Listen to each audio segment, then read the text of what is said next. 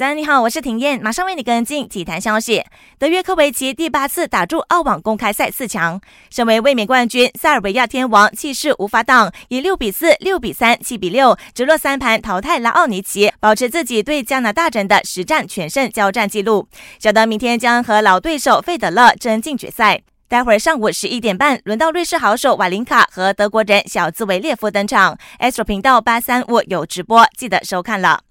英联赛杯来到了半决赛第二回合，莱斯特城原本凭借伊西纳乔的破门扳平比分，但阿斯顿维拉却在补时阶段又进了一球，让莱斯特城最终以一比二输了这个回合，并以两回合二比三无缘决赛。曼城留人成功，和三十四岁的中场大将费尔南迪尼奥续约一年，直到明年夏天。眼看武汉肺炎疫情严重，亚洲田径协会宣布取消下个月在杭州举行的亚洲室内田径锦标赛，以确保运动员和官员的安全。